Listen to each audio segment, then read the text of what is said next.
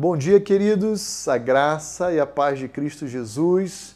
Espero que você já tenha levantado bem da cama, animado, já tenha tomado o seu café, ou esteja tomando agora, né, na minha companhia aqui durante esse devocional.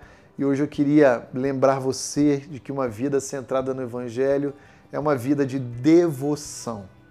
É muito comum e recorrente nós observarmos no livro dos Salmos a devoção de cada autor, de cada salmista, a paixão verdadeira e genuína pelas sagradas escrituras, o amor pela palavra de Deus. E é assim que, por exemplo, o maior salmo do inário de Israel, o Salmo 119, nos ensina. Eu queria apenas é, destacar aqui o versículo 2 e 3 do Salmo 119. Olha só como o salmista nos ensina: Bem-aventurados ou felizes são os que guardam as suas prescrições e o buscam de todo o coração, não praticam a iniquidade e andam nos seus caminhos. Então perceba aqui ah, o conceito de devoção já sendo esculpido no cântico do salmista, já nos versos iniciais, versículo 2 e 3. Ele fala que felizes, ou seja, a felicidade é resultado de algo e que algo é esse? Que algo é esse?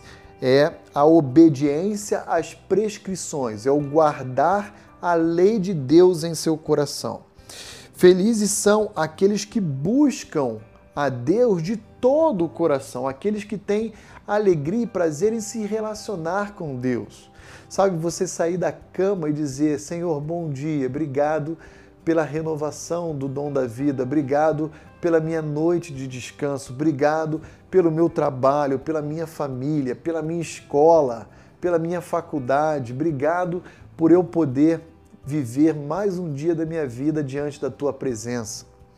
Aí, como resultado também dessa busca a Deus de todo o coração, não praticar a iniquidade, rejeitar o mal e andar nos seus caminhos a trilhar a sua vida, o seu dia, diante da face de Deus, sabendo de que Ele está cuidando de você a todo tempo, está ao seu lado e está lhe dando sabedoria para enfrentar e lidar as, as, com as dificuldades, os dilemas, os desafios.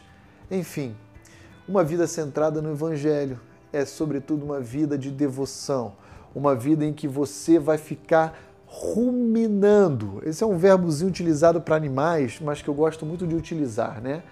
Remoendo a verdade dessa boa notícia de que Cristo Jesus veio a esse mundo para redimir homens que se encontravam perdidos, homens como eu e como você, homens e mulheres como a nossa família.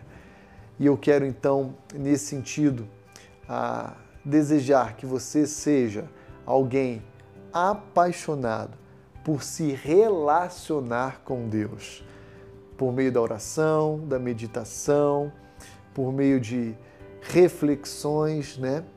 Que a nossa vida seja uma vida centrada no Evangelho a partir de uma verdadeira e genuína devoção. Que Deus o abençoe.